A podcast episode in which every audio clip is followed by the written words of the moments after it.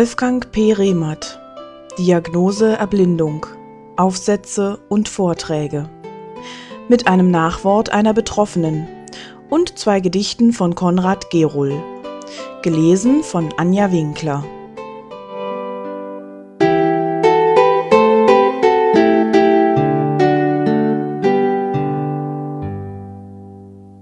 Wege zur inneren Bewältigung wenn die Diagnose Netzhautdegeneration, also in den meisten Fällen Retinitis pigmentosa oder Makuladegeneration gestellt wird, beginnt häufig bei den Betroffenen ein psychischer Prozess, der im besten Fall von Ungläubigkeit bis zum aktiven Umgang mit der fortschreitenden Sehbehinderung führt es ist versucht worden, die Bewältigung der Sehbehinderung in Phasen einzuteilen, wie es etwa auch bei der Verarbeitung von Trauer oder beim Sterbevorgang der Fall ist die Phasen können individuell in Dauer und Intensität unterschiedlich ausgeprägt sein. Bei einer schubweisen Verschlechterung des Sehvermögens kann der Bewältigungsprozess wieder von vorn beginnen und es ist auch möglich, dass die Patienten in einer Phase stecken bleiben oder wieder in ein früheres Stadium zurückfallen.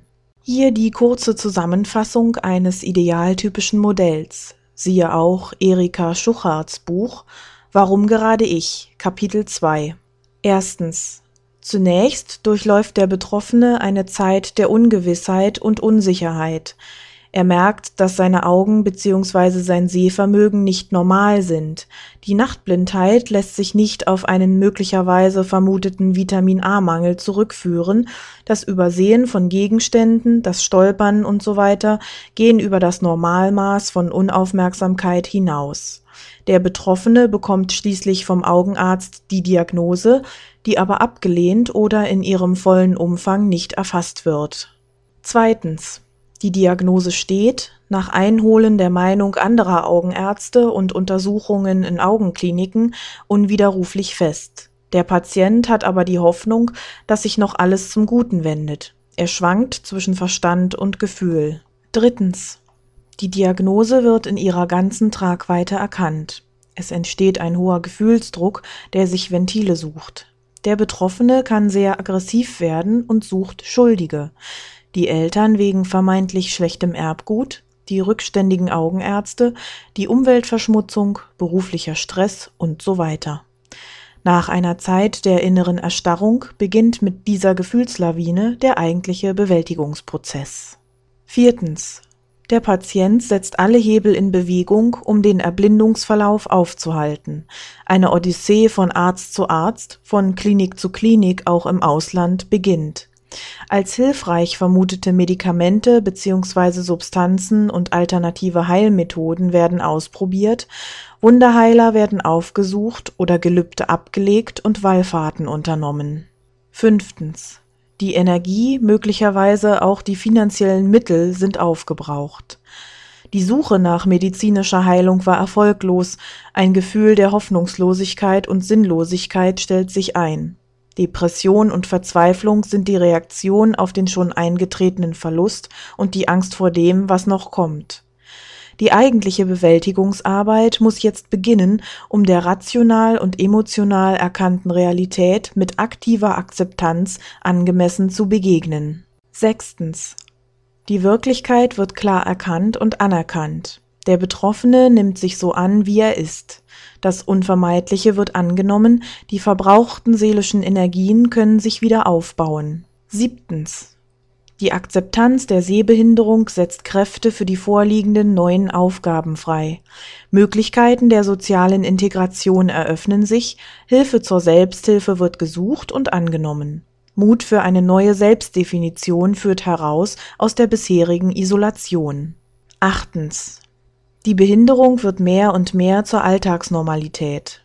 Der Betroffene hat sich entsprechend den neuen Anforderungen geändert, schließt sich eventuell Selbsthilfeorganisationen an und spielt dort möglicherweise eine aktive Rolle.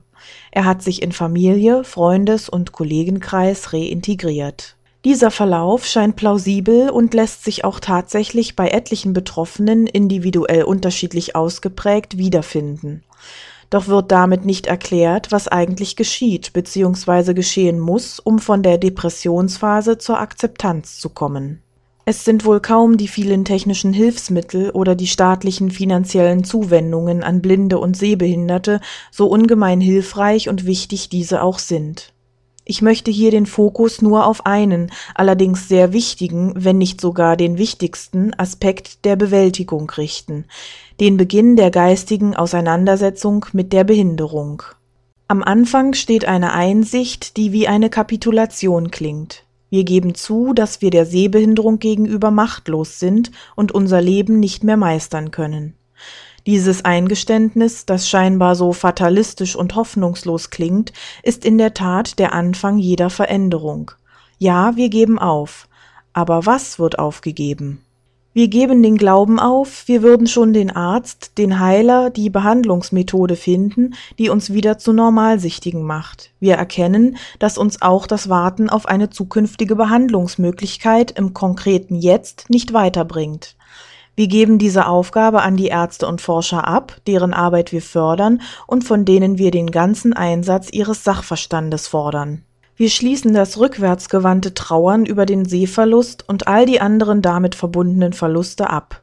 Wir lassen Erinnerung zu, aber ohne sie zum Mittelpunkt unseres Denkens zu machen und uns in ihr zu verlieren. Ja, wir sind machtlos, aber nur, weil wir die wahren Aufgaben noch nicht erkannt haben, für die die Kraft schon in uns wartet.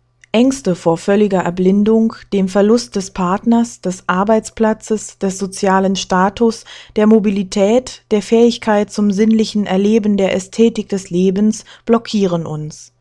Erst wenn wir uns von Zukunftshoffnung und Anhaftung an der Vergangenheit zu lösen beginnen und ins Jetzt eintreten, können wir verstehen, was diese Ängste bedeuten. Sie zeigen die Aufgaben, die die Wege in ein neues Leben sind.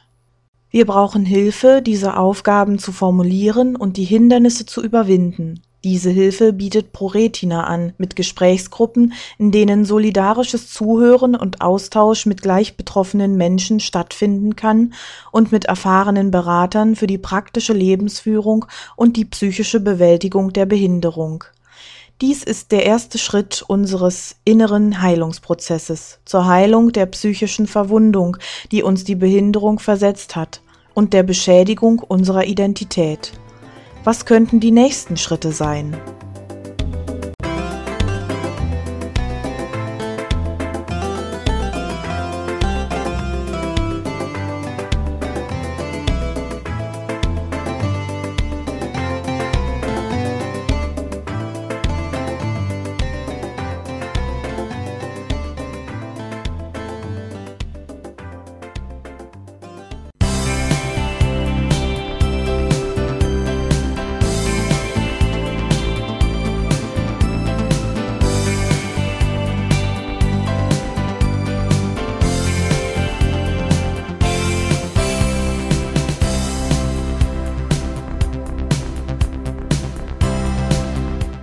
Hörtest eine Produktion von Blinzeln Media.